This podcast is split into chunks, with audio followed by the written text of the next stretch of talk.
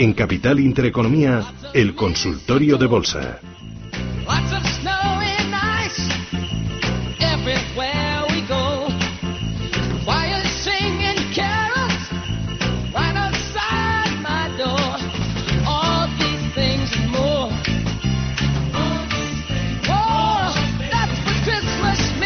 Bueno, me decía Antonio que ha hecho una larga lista para los Reyes Magos. Eh, ¿Y por dónde has empezado? O sea, ¿cuáles son las tres, las tres prioridades? Lo que no tiene que faltar. Primero. primero, tú pones calcetín, tú pones bota, ¿tú, tú qué haces? A los Reyes Magos hay que poner algo, ¿no? Ah, sí, les dejas coña. Nada más, pero algo de comer también. Bueno, sí, y, para, pero para los Reyes Magos no. Ah, no. Para ah, los, los camellos. Para los camellos les dejo pan. bueno, los Reyes Magos, si quieren coger turrón, cogen. O sea que. Ah. Oye, Roberto, ¿y tú? a ver, ¿tú qué te ríes? ¿Qué, ¿En casa qué hacéis? ¿Tenéis alguna tradición o...?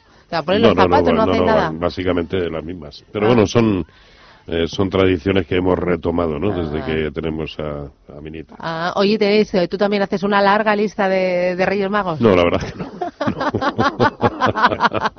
bueno, a ver, empieza tú, Antonio, ¿qué, qué, le pides? Bueno, hay eh, una cosa fundamental para el 2020, que es que efectivamente va a haber un, cambio político que veremos por dónde va, pero eso no va a traer la posibilidad de cambio para los pensionistas españoles. O sea, lo que vemos es que la realidad es, es una seguridad social en quiebra, una capacidad de ir pensando qué tienes que hacer con tu jubilación y la jubilación no nos la va a resolver el Estado, la tenemos que resolver cada uno, ¿no? Tenemos que pensar en ahorrar.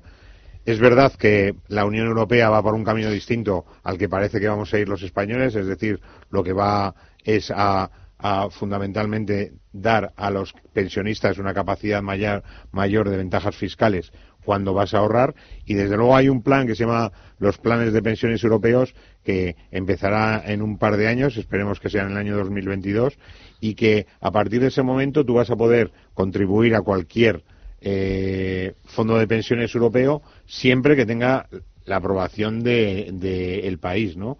Y entonces lo que eso va a significar es que va a haber una gran revolución en la industria de las pensiones, primero porque se van a ofrecer productos más abiertos, va a ser mucho más parecido a lo que tenemos en fondo de inversión, donde fíjate que en España hay disponibles casi 45.000 fondos frente a 1.000 fondos de pensiones. O sea que, ¿qué ocurre? Que mientras que no exista competitividad en los fondos de pensiones, es imposible que haya una industria que recupere, pues, costes bajos, eh, gestión, sobre todo que eh, es un elemento clave y sobre todo que el plan de pensiones se ajuste a las necesidades de la persona. Porque tú crees que eso sí que puede impulsar realmente que los españoles ahorremos más en planes de pensiones, porque el patrimonio que tenemos colocado en planes de pensiones eh, lleva congelado cuántos años. bueno, estamos en 120.000 millones de euros, que comparado con lo que hay en fondos de inversión, que son 500.000 millones, billones, no tiene nada que ver. Y, y, fíjate que si haces un cálculo entre las aportaciones que han hecho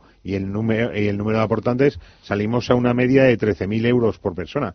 Dime tú si te dan, eh, tienes 65 años, te jubilas y tienes 13.000 euros para tu jubilación en fondo de pensiones, ¿para qué te da? O sea que no es, desde luego, una herramienta de ahorro. Y eso habría que cambiarlo, porque eh, realmente las pensiones si todos pensamos que lo que nos soluciona la vida es el Estado cuando nos jubilaremos, pues no va a ser así. Vamos, obligatoriamente el gobierno de Rajoy, tenía que haberlo hecho también este en funciones, tenía que habernos informado a final de año de cuánto nos va a corresponder en nuestra jubilación, hacer un cálculo. Nadie se ha atrevido porque es una medida absolutamente antisocial, ¿no? Cuando nos den ese número nos vamos a dar cuenta que hay muchos que no son capaces de, de continuar viviendo cuando les llegue la jubilación. Y eso es un elemento clave que hay que, hay que pensar. ¿Y qué tenemos que hacer? Pues que cada uno tenemos que buscarnos nuestras propias posibilidades de ahorro. Y esas posibilidades de ahorro se hacen no solamente pensando el día eh, 25 de diciembre que tengo que ahorrar porque me quedan cinco días. Bueno, imagínate que cada uno de los eh, tres Reyes Magos, uno es el gobierno, otro es la industria y otros somos nosotros, los ahorradores. Eh, una petición para cada uno de ellos. ¿Qué es lo que puede hacer el gobierno? ¿Qué es lo que puede hacer la industria? ¿Y qué es lo que debemos hacer cada uno de nosotros para eh, impulsar ese ahorro a largo plazo? Primero, el gobierno tendría que hacer y, dar medidas de mejor, eh, mejor ajuste fiscal para las aportaciones a pensiones, ya que ellos no van a ser capaces de sentarse y hacer un, nuevo pacto de Toledo beneficiando a todos.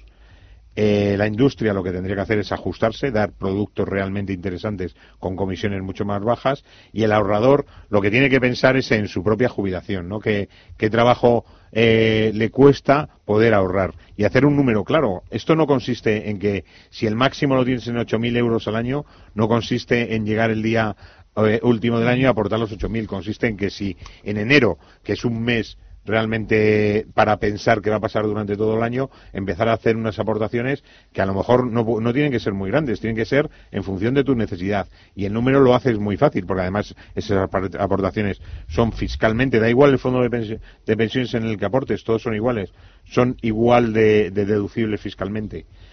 ¿Qué ocurre? Que ese cambio tiene que estar protagonizado por el inversor, por el inversor que sea capaz de ver que ahorrar en pensiones es una necesidad y que esas pensiones les van a dar una ventaja final, es decir, ayudar al ahorro, que en España nunca hemos sido capaces de entender que ahorrar es necesario. Bueno, pues ahí quedan esas peticiones. Antonio Banda, Phil Capital, muchísimas gracias, que te traigan los Reyes Magos todos tus deseos y nos vemos el viernes que viene. Gracias. Hasta el viernes, gracias. Gracias, adiós. 14 minutos para las 10 de la mañana, 609-224-716, teléfono para que nos manden también sus notitas de voz o sus mensajes de texto. Antes me hablabas, Roberto, de picotear valores, tanto en el mercado español como en el mercado americano. Dame nombres, por favor. Bueno, con la jornada de hoy eh, y, estando los índices europeos donde están, que es en máximos, en, resistencias muy importantes, yo creo que no es momento para comprar. Y hablo eh, hoy a fecha 3 de enero a las 10 menos cuarto. A lo mejor el lunes eh, hay otros criterios, ¿no? Pero pero ahora mismo, pues no, yo no compraría nada en Europa. ¿Dónde está la tendencia muy clara, muy evidente? Pues en los índices americanos, con lo cual hay que estar ahí. Y por mucho vértigo que nos dé, pues hay que confiar en los eh, Apple, eh, Microsoft, eh, Amazon, porque es que casi cada día ASML Holding, Alphabet, es que están cada día es un nuevo máximo histórico. Luego hay que seguir confiando en ellos, ¿no? Eh, hoy parece que el sentimiento de euforia está un poquito matizado pues por el eh, por los conflictos eh, entre Estados Unidos e Irán y las repercusiones que ello pueda tener. Y se está poniendo de manifiesto tanto en el precio del petróleo como en el oro que aún así ya venía en, en una clara tendencia alcista. Y a lo mejor pues las decisiones importantes hay que dejarlas un poquito mm. aparcadas no yo diría que la jornada de hoy es pues más bien para hacer algunos ajustes en, cartera antes que pensar en, comprar al hilo de una euforia eh, desmedida, ¿no? bueno, no, no sé si es desmedida, eh, los gráficos lo avalan, pero mm, bueno, pues hemos visto como en una sola jornada el VIX, el índice de volatilidad, ha subido más de un 10%. De las últimas 30 jornadas en el ratio put-call, prácticamente tres cuartas partes eh, un 75% de, de esas jornadas eh, se ha situado el índice por debajo de 0,55 y ese es el nivel, la frontera que suele marcar el, eh, la, excesiva complacencia y por lo tanto generar sentimiento de opinión contraria, en fin. No dejan de ser indicadores y hay que estar con la tendencia, pero por eso digo que yo en Europa refrenaría por completo hoy las ganas de comprar algo eh, si tuviera que hacerlo, seguramente sería en el sector bancario. Y en, y en Estados Unidos, pues en todos los índices. Me interesa, eh, has mencionado el oro. ¿Compramos oro eh, si me dices que sí, oro físico o a través de ETFs? ¿Cómo lo hacemos? Yo no estoy acostumbrado, y eso es simplemente una, una forma de un, modus operandi, yo no estoy acostumbrado a, a, comprar ni a manejar oro físico, ¿no? lo cual no quiere decir que no sea bueno, por supuesto. Y en cuanto a comprar a través de derivados hoy, yo no lo haría, simplemente porque estamos a un 1,5% escaso de la tremenda resistencia, que es la zona de 1560, que precisamente en septiembre del año pasado supuso el inicio de una corrección relativamente importante, ¿no? con lo cual estamos muy próximos a resistencias muy muy relevantes y no, yo creo que ya no merece la pena comprar. Mantener, sí, por supuesto. Muy bien, vamos con los oyentes. María Madrid, buenos días. Hola, buenos días. Dígame. Fe- feliz año. Igualmente. Mi- mire, llamaba para preguntar al señor Moro a ver qué me aconseja. Compré SACIR a 2,58 y Mafre a 2,84. A ver qué hago con ellas y a ver si me aconseja comprar más móvil o alguna, ¿vale? Muy bien. Lo, lo oigo por la radio. Muy bien, fantástico, gracias. Muchas gracias. Adiós. Roberto, ¿qué le decimos? Bueno, eh, yo a SACIR compradas a 2.58 no le daría mucho margen, a no ser que el ataque a la zona de 2.70, que es su resistencia de referencia, eh, pues eh, suponga un triunfo total, ¿no? Y que de buenas a primeras pues sea capaz de, de confirmar y muy bien por encima de esos 2.70. Pero si se aproxima y ve que no puede con ella, yo cerraría la posición, ¿de acuerdo? Eh, mucho más en una posición en la que ahora mismo está en beneficios, ¿no? Y en cuanto a, a Mafre, que no sé, no, no recuerdo si nos ha dicho si lo tenía en cartera No, yo o tampoco. eh, a ver, está más para pensar en soportes que en resistencias. eh, eh, por lo tanto, estaría muy pendiente de que no perdiera la zona de 2.35 en precios de cierre, porque de ser así, las posibilidades de que vaya a buscar nuevamente los mínimos de agosto del año pasado, en 2.25, pues son bastante altas. Sé que esto se da un poco de patadas con el hecho de que eh, precisamente el sector bancario, pu- bancario pueda ser uno de los que más tiren, ¿no? Pero es casi preferible estar en bancos que no en, en una aseguradora que ahora mismo, e insisto, a corto plazo, no presenta muy, muy buen aspecto. Por lo tanto, no le daría mucho, mucho margen. Y es verdad que por encima de 2.43, 2.44, la cosa empieza a cambiar, pero para bien. ¿no? Pero tiene que suceder eso. José Antonio Madrid, buenos días. Buenos días. Dígame. Pues mire, eh, quería preguntarle por la aseguradora americana AIG. Ujú. Eh, llevo, tengo unas 500 acciones, llevo bastante tiempo. Y bueno, mm, quiero ver si llegan a los, a los 60 euros, a los 60 dólares para poderme deshacer de ellas. No sé cómo lo verá don Roberto. Muy bien. Eh, y luego, aparte, a ver, a ver si me podían aconsejar eh, alguna empresa o alguna eh, que me gestione un poco las acciones, eh, ya que es, eh, trabajo con BBV, trabajo con ING y con Bankinter. Y la verdad es que me cobra carísimo, tanto mantenimiento como, como gasto de compra y venta de acciones. Muy Nada bien. más era eso. Feliz año. Gracias, muy amable, feliz año nuevo. Vamos eh, con los valores. Primero IAG. Sí, a ver, eh, eh, AIG, eh, la verdad es que a mí es una de las, eh, de, un- de las compañías que, que me gusta, si bien es cierto que está tardando en, en- volver de nuevo a romper, ¿no? Porque este título, todo lo que en su momento era permanecer por encima de 49.80, daba unas señales clarísimas de entrada. Y de hecho lo hizo muy bien, porque se fue hasta 58. 58, recordemos que son los máximos que hemos visto hasta ahora, no 60 como nos indicaba eh, nuestro amigo, ¿no? Eh, las cosas empezarán a rodar bastante mejor cuando sea capaz de situarse por encima de 52-50, no solamente porque es el máximo relativo anterior, y a corto plazo la secuencia que trae no es bonita, porque los máximos relativos siguen siendo decrecientes, y por supuesto esta tónica empezaría a var- a variar precisamente por encima de 52-50, sino porque al tiempo también estaría significando el situarse por encima de la media móvil de 200 sesiones. Eh, aquí al menos lo, tiene claro el nivel por debajo del cual probablemente ya no merecería la pena estar, y es por debajo de 49,80.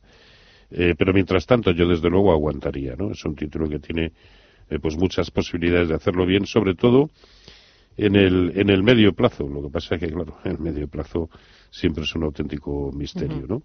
Y en cuanto a la segunda pregunta, pues a ver, me lo deja a huevo, ¿no? Eh, eh, le diría que contacte conmigo, dado que, que precisa o que quiere contactar con, eh, con, eh, con alguien, con alguna entidad que le, que le pueda gestionar eh, como él cree conveniente su patrimonio, pues que contacte conmigo a través de, De la página de web, la ¿no? página web, sí, en www.robertomoro.com y ahí tiene varios métodos de acceso para, para, para hacerme llegar sus inquietudes y evidentemente le llamaría y charlaríamos ampliamente sobre el tema. Nos vamos a Córdoba. Miguel, ¿qué tal? Buenos días.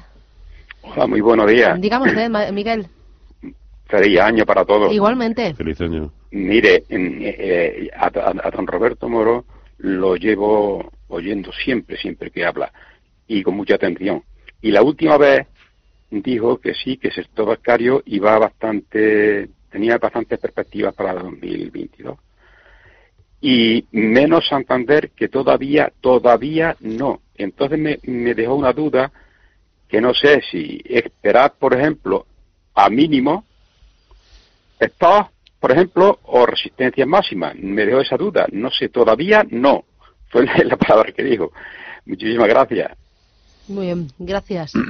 eh, sí, sí, sí, lo, lo dije y, y, de momento los acontecimientos eh, me hacen pensar exactamente lo mismo. Eh, ¿Cuándo? Que me parece que es la pregunta en realidad que nos quería trasladar. Eh, ¿Cuándo confiar en, en, Santander? Cuando haga el mismo movimiento que ya han hecho o ya han protagonizado otros títulos importantes del mercado español, que son el resto, es decir, eh, Bankia, Bankinter, BBVA, eh, eh, CaixaBank, Sabadell, todos ellos han roto las resistencias que para el índice sectorial europeo significaba la zona de 98 puntos, ¿no? Eh, bueno, a ver, 98, que lo estoy diciendo de memoria. 99, perdón, 99. Eh, no, miento, 97, sí, sí, había eh, por encima de 97. Bien, ese movimiento ya lo han hecho todos, a excepción del Santander. Luego, si lo que eh, pretende es incorporarse a Santander, es preferible hacerlo desde luego cuando eh, haga el mismo movimiento, que no acercándose a zonas de soporte porque no sabemos em, eh, si van a funcionar como soportes o no. Probablemente porque la búsqueda de soportes eh, lleve aparejada la búsqueda de soportes o pérdida de soportes en el, en el sectorial bancario europeo y en muchos de los títulos importantes del mercado español. Conclusión. ¿Cuándo recuperar la confianza en Santander? A mi entender, por encima de 3,95, no antes. Uh -huh. 9153318 eh, 51. Tengo que mirar porque si no, no me lo sé. ¿eh? ¿Tú te crees después de tanto tiempo? Eh, o 609-224-716. A ver, eh, me mandan eh, mensajes escritos. Dice, buenos días, feliz año nuevo, don Roberto. ¿Hasta dónde puede llegar Farmamar y OHL? ¿Va a salir de esa apatía en la que se ha instalado? Muchas gracias. Farmamar y OHL. Bueno, a ver, Farmamar es un, hoy por hoy es un no parar y prácticamente no tiene ningún objetivo que no sean los máximos de 2017 en la zona de 4.30, ese vale. es el objetivo. ¿no? Y OHL me lo cuentas después del boletín informativo. Boletín, actualizamos la información y regresamos. Sigue el consultorio aquí con Roberto Moro en Radio Intereconomía.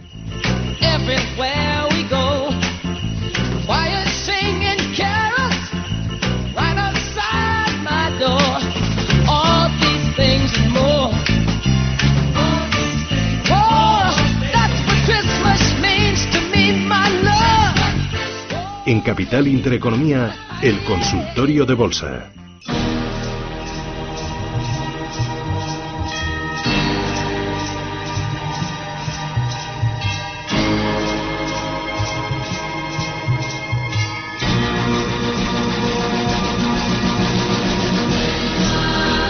En Capital Intereconomía, el consultorio de bolsa. Tenías un valor pendiente, ¿verdad? Ahí en la recámara que era OHL, que nos preguntaba sí. el oyente a través del WhatsApp que estaba ahí un poco paradillo.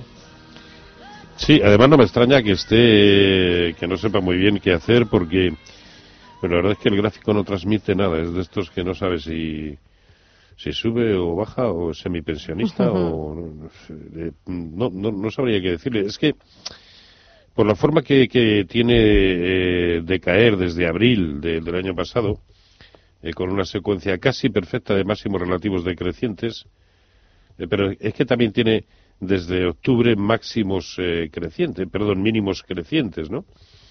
Eso al final lo que va conformando en la gran mayoría de las ocasiones es una formación triangular. Yo en este caso me decantaría más por un canal, aún así, bastante poco ortodoxo eh, pero siguiente resistencia pues la tiene en la zona de, de 1.10, la siguiente en 1.20, la siguiente en 1.25 y así hasta llegar a 1.35. Esto es consecuencia de la forma, insisto, que ha tenido de, de, ir cayendo, ¿no? Pero está metido en un tremendo lateral, ligeramente bajista, pero lateral al fin y al cabo, eh, muy amplio porque va desde 0,85 a 1,35 y estamos hablando pues, prácticamente de un 40% de fluctuación pero insisto, en el que no sé muy bien. Ahora parece que quiere más bien ir a buscar resistencias en el entorno de 1.15, 1.20, eh, simplemente como consecuencia de que se está situando por encima de la media móvil de 200 sesiones y que el origen del último hueco alcista lo está respetando, en la zona de 1.05, 1.06. A ver, el nivel que no debería perder ya, y lo digo por si la pregunta la plantea, porque está metido en el título, nuestro oyente, pues el nivel que no debería perder es 1, 1 pelado, 1.00. Con lo cual, pues bueno, mientras esté por encima, pues que aguante con vistas a probablemente a seguir aburriéndose. Eh, vamos ahora con una notita de voz. Hola, buenas tardes. Quisiera preguntar al experto por Coavit. La tengo ahora mismo en beneficios y quisiera saber cómo la ve técnicamente. Si me aconseja vender una parte o mantener. Coavit, ¿cómo lo ves? Bueno, acaba de superar eh, una resistencia importante hace tres, cuatro jornadas, la zona de 0,99, o 1 en definitiva. Eh, y después, por la forma que ha tenido de, también de, caer, eh, pues presenta mm, objetivos relativamente ambiciosos en términos de, de Fibonacci con respecto a lo que fue la última gran caída que comenzó en, en 1.37, pues perfectamente podría ir a buscar la, zona de 1.14. Tiene una resistencia horizontal en el entorno de 1.08, pero también depende del volumen de los beneficios que ya acumule ¿no? en este título. De tal manera que si ataca la zona de 1.08 y ve que no puede con ella, pues a lo mejor el 50% de la posición yo sí me lo quitaría y el otro 50% lo supeditaría la permanencia en todo momento por encima de 1. Mientras tanto, merece la pena, creo, aguantar, porque sí parece que está en una buena dinámica. Muy bien. Eh, voy con el 609-224-716. Otra notita de voz. Hola, buenos días. Una pregunta para el señor analista, por favor. Mire, eh, dentro de la cartera que tengo quisiera incorporar un valor, una compañía de pequeña media capitación. Entonces, tengo la duda si ir, a por eh, la farmacéutica Horizon Genomics o si no, eh, la química Aircross. Eh, ¿Cuál me recomendaría de las dos? ¿Por aspecto técnico o por potencial o, por cuál cree que tiene más, más valor al alza? Simplemente era eso. Nada más. Muchas gracias y que paremos el fin de semana. Una de las dos, ninguna, las dos, Horizon Genomics o Aircross. Bueno, ahora mismo a corto plazo yo estaría por Aircross. Em, simplemente porque ha sido capaz de superar la fuerte resistencia que tenía en 260, aún ahora eh, permanece por encima y en todo caso creo que de tomarse posiciones ahora el stop que deberíamos mantener como máximo eh, nivel de pérdida es 2.54 en precios de cierre. Pero sí, porque al fin y al cabo Horizon Genomics está muy próximo a una resistencia pero sin romper y la que tenía muy importante, muy fuerte Aircross sí la ha roto de momento, ¿no? Por lo tanto, eh, si la disyuntiva se la plantea entre estas dos eh, compañías, prefiero Aircross. Rafael de Madrid, buenos días. Sí, hola, buenos días. Cuéntame. Bueno, vamos a ver, en primer lugar, desearles un buen año 2020. Gracias. Eh, que vaya lo, mejor posible. Y, y, bueno, tenía unas consultas. Una de ellas sería, aprovechando un poco el día de hoy, pues tengo ACS con una plusvalía del 3%. Eh, sí, a lo mejor podría realizar esa pequeña plusvalía y estar entrar un poco en liquidez eh, y al mismo tiempo pues preguntarle por cuatro valores que eh, tendría en radar pero que bueno digamos un poquito más adelante a lo mejor entraría ya que no a lo mejor no parece el día adecuado ¿no? entonces uno es United Health eh, de Estados Unidos otros es SAP, SAP de Alemania Credit Agricole en París y Exxon en Italia. Muy bien. Pues le, ayudamos. Muchísimas gracias por las preguntas. Hasta pronto. Gracias. ¿Qué dices? Eh? A ver, eh, a mí me parece muy, muy buena la idea que, eh, que tiene de, de, de, irse de ACS, porque por otro lado no tiene ahora mismo un aspecto alcista y estando como están los índices es algo casi, casi eh, exigible para la gran mayoría de los títulos y no es el caso de ACS, ¿no? Por lo tanto, yo sí materializaría beneficios en, en, ACS Eh, disyuntiva, eh, de los que me plantea, a ver, United Health tiene una pinta enorme, muy buena. Enorme. Eh, casi cada día es un máximo histórico, está consolidando un poquito, pero en la medida en que permanezca por encima de 285 a mí me sigue pareciendo una muy buena opción. Eh, la otra hora, la otra opción era, si no recuerdo Había mal, SAP, Credit Suisse, SAP, ¿no? Credit Agricole. Credit Agricole, SAP, sí. a ver, SAP está muy, muy, muy lateral, ¿no? Y, y al fin y al cabo lo que ha puesto de manifiesto es que no ha sido capaz de superar sus máximos históricos anteriores, que databan de comienzos del verano eh, pasado y que ha tocado en no menos de tres ocasiones, que es la zona de 125. E incluso ahora mismo está más pendiente de mantener soportes que resistencias. Luego no me parece eh, una buena opción. A ver, Credit Agricole, dentro de lo que es, eh, a ver, yo creo que si esto ha de seguir subiendo, eh, pues eh, el sector bancario hay que confiar en él. Y Credit Agricole es uno de los mejores títulos, a mi entender, junto con, con el otro francés, eh, con Societe General, y sobre todo con el conjunto de los, eh, es decir, los que mejor me, los que más me gustan son los españoles, a excepción de Santander, ¿no? Por lo tanto, me parece una, una buena eh, opción. Y el otro el italiano no, no lo sigo ahora mismo, Vale. además no podrían consultarlo Eh, por aquí. Voy ahora con Antonio. Antonio, buenos días. Hola, buenos días. Quería preguntarle al señor Moro para entrar en, en Ferrovial e IAG, precios de entrada. Fantástico. Ferrovial e IAG. Muy bien, gracias. Gracias. ¿Entrarías en alguno de los dos, Roberto? A ver, sí, ¿por qué no? Eh, ferrovial, a, a ver, el problema es que lo estaríamos haciendo eh, muy próximos a sus eh, máximos históricos, ¿no? Y en resistencias, pues lo que nos dicen los manuales es que no se compra. Preferible esperar a que se sitúe por encima de 27.60 o esperar a que se acerque a 26. Pero yo creo que este es uno de los títulos que perfectamente en una cartera bien diversificada eh, sí que deberíamos de tener en todo momento, ¿no? Al menos hasta que las cosas cambien sobremanera y se empiece a, queda- a poner de manifiesto un escenario correctivo que hoy por hoy, y me refiero a nivel general, que hoy por hoy no es el caso, ¿no? Y, y mientras el escenario siga siendo el que es, me parece una muy buena opción, insisto, no como plato fuerte, pero sí como em, como integrante de una cartera bien estructurada, me parece muy bueno tener un título como, como ferroviario. Sí. Notita de voz ahora. Muy buenos días, soy Mario de Valencia. Quería preguntarle al analista de hoy, Roberto Moro, de robertomoro.com, por dos valores. Johnson Johnson, que está casi de máximos históricos y le estoy ganando en torno a un 10%, y BNP Paribas, que ya sé que él tiene buen concepto del sector bancario europeo ahora mismo y le estoy ganando en torno a un 20-22%. Me gustaría que de ambos valores me diera un stop ceñido para no perder el 22% de BNP ni el 10% de Johnson, que no se me fueran mucho las pérdidas, y donde ve los posibles objetivos actualmente de estos dos valores. Muchas gracias y enhorabuena por el programa. Este no era primo, ¿no? Eh, no. No, vale, vale. Al menos no me suena. qué crack, qué crack. Eh, pues a ver, en el caso de Johnson Johnson, eh, el stop que yo creo que debería respetar es 142.75. Eh, me parece bastante acorde a, a, a lo que es el, el movimiento actual y sobre todo el situarse por debajo eh, empezaría a significar perder máximos relativos en el largo plazo muy importantes, ¿no?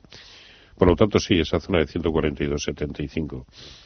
Y en el caso de, de BNP Paribas, eh, nos hablaba además de un beneficio, si no recuerdo mal, de más eh, mal de un 22%.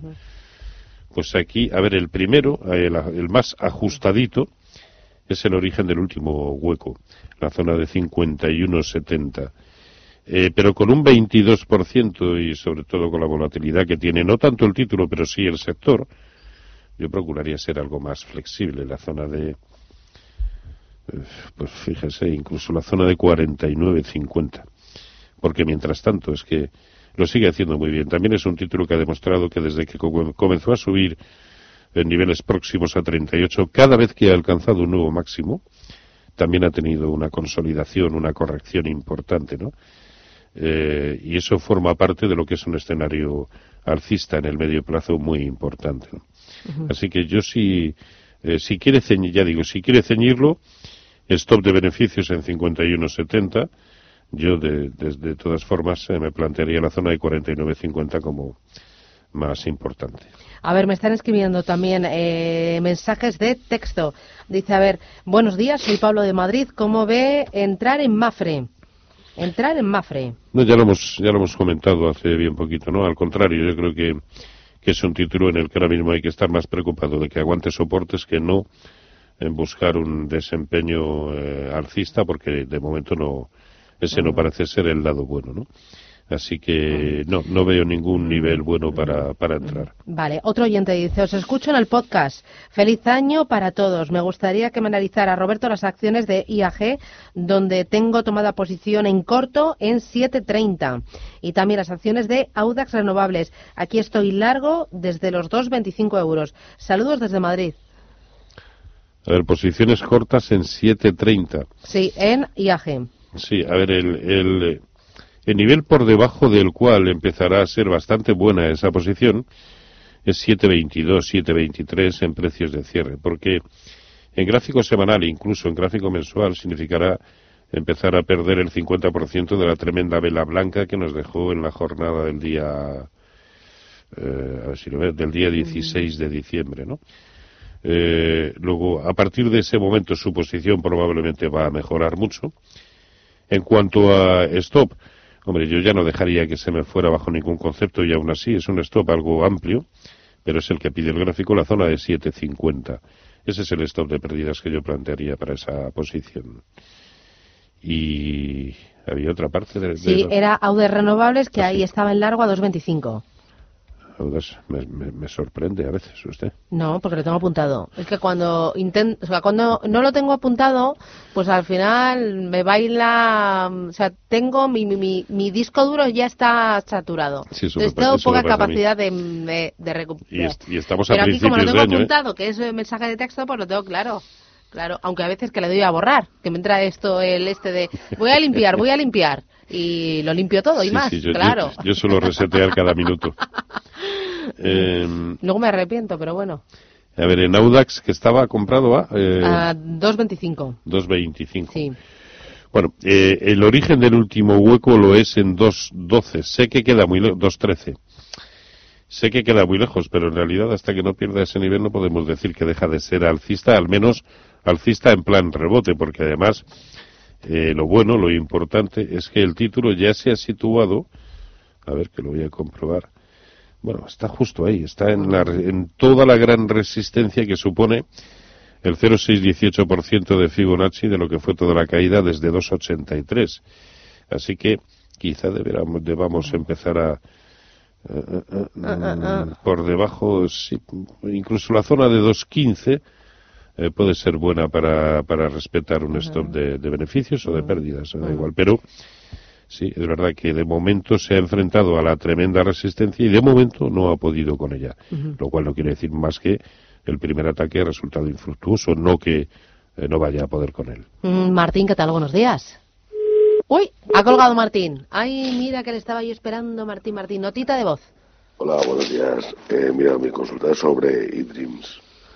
Y con la apertura de hoy por encima de 4.30 quería saber si es momento para entrar. Si se fuera que me diera stop loss y precio objetivo, eh, don Roberto. Muchas gracias y feliz año. A ver, ¿qué me dices de eDreams? Pues, a ver, Mm. eh, la fuerte resistencia, como muy bien ha dicho, era, era 4.30. Eh, digamos que en precios eh, mm, que los filtros porcentuales aún no los ha pasado. 4.30 sería 4.34, bueno, 4.37 para mí es el filtro porcentual. Una vez eh, que se sitúe por encima de 4.37, sí me parece bastante eh, factible eh, tomar posiciones largas. Entre otras cosas porque eh, 4.36 es el 0,618% de Fibonacci de toda la gran caída desde enero de 2018. Con lo cual merece la pena eh, esperar a que realmente quede confirmada la ruptura por encima de ese nivel. Stop loss. Eh, si, si realmente se toma esa posición en 4.37, 4.38, eh, insisto, con precios de cierre confirmados, eh, pues un stop loss no superior al 4%. Vale. Vamos con... ¿A Martín le tenemos o no? No, no le conseguimos localizar. ¿Otra notita de voz? Buenos días, soy María de Madrid. Feliz año a todo Radio Intereconomía. Muchísimas gracias por su ayuda y un saludo especial para don Roberto Moro. Eh, compré acciones de IAG a 7.50. Cuando bajaron, volví a comprar la misma cantidad, 1.000, a 6.50. Y cuando bajaron todavía más, compré otras 1.000 pensando en vender las primeras y resarcirme y que me quedaran a, buen precio. Eh, ¿Cree que ya es momento de venderlas? He pensado en 7.58, 7.60. ¿Cómo lo ve? Muchas gracias. Bueno, ¿vende o no vende? Bueno, es... eh, bueno, en primera instancia devolverle el afectuoso saludo que, que me envía. Y después, a ver si no nos ha dicho el precio de compra de la última, pero hasta la segunda su promedio era de 7, luego está ganando aproximadamente un 4%. Antes lo hemos comentado. Yo creo que en precios de cierre ya no deberíamos verlo por debajo de 7.15, 7.20. Ese es el stop que yo pondría. Más que plantearnos si tiene posibilidades de seguir haciéndolo bien, si va a romper eh, de nuevo por encima de sus máximos históricos anteriores. Está muy bien, evidentemente, tener esos objetivos en la cabeza, pero sobre todo tener claro el nivel por debajo del cual no, me, no merecería la pena eh, permanecer. E insisto, para mí, esa zona es 7.15 en precios de cierre. Mm, oye, para el IBEX 35, ¿tú ahora no, te, o sea, no harías nada? Eh, ahora mismo no, No. Eh, pero no solamente en el IBEX, no haría nada en, en Europa. Y si me apuntaran eh, a punta de- si me lo preguntaran a punta de pistola, Sí. probablemente en el sector bancario. Eh, y más concretamente, o bien directamente en el índice, o bien en, en prácticamente todos los títulos del IBEX 35, a excepción del Santander. Vale. Eh, notita de voz, la última. Buenos días eh, y feliz año a todos. Es una pregunta para eh, Roberto Moro. A ver cómo ve Celnex después de la noticia esta y que ha repuntado, qué recorrido le ve.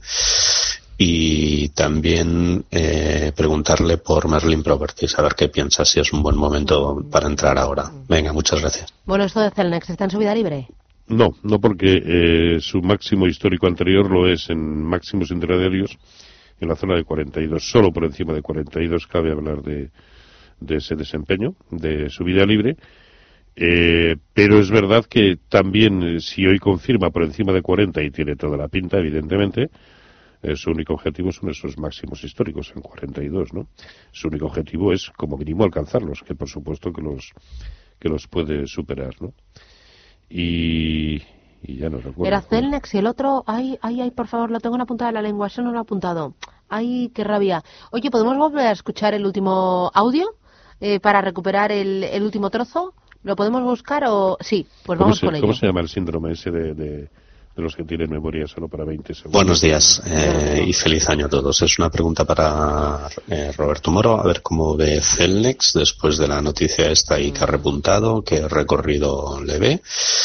Y también eh, preguntarle por Merlin Properties, a ver qué piensa, si es un buen momento para entrar ahora. Venga, muchas gracias. Era Merlin Properties. O sea, que hay un, un, un este síndrome que te borra las Sí. cosas eh, ya.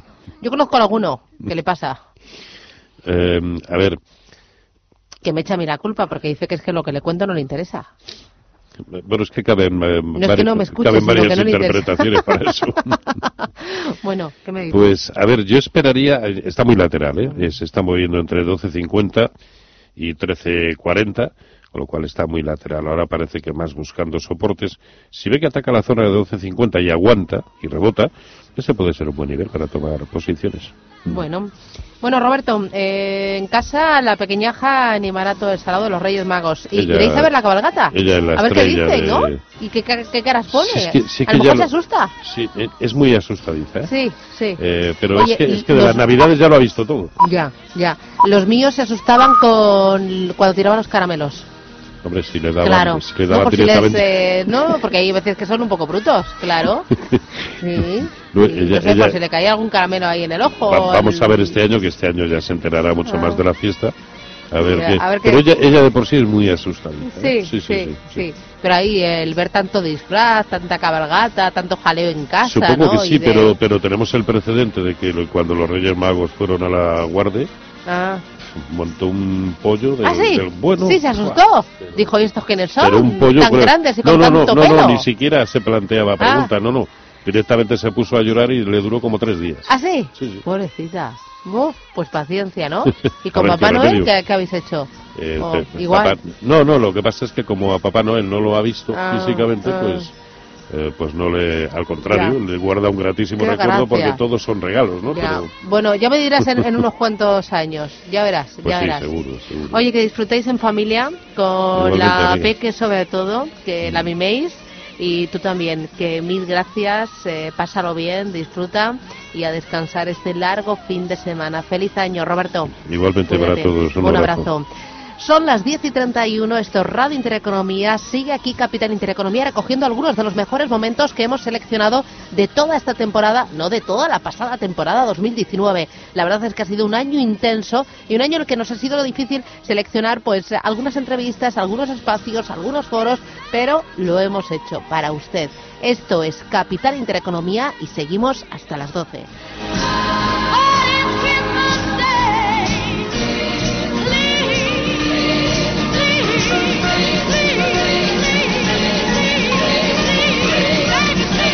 Capital Intereconomía, con Susana Criado.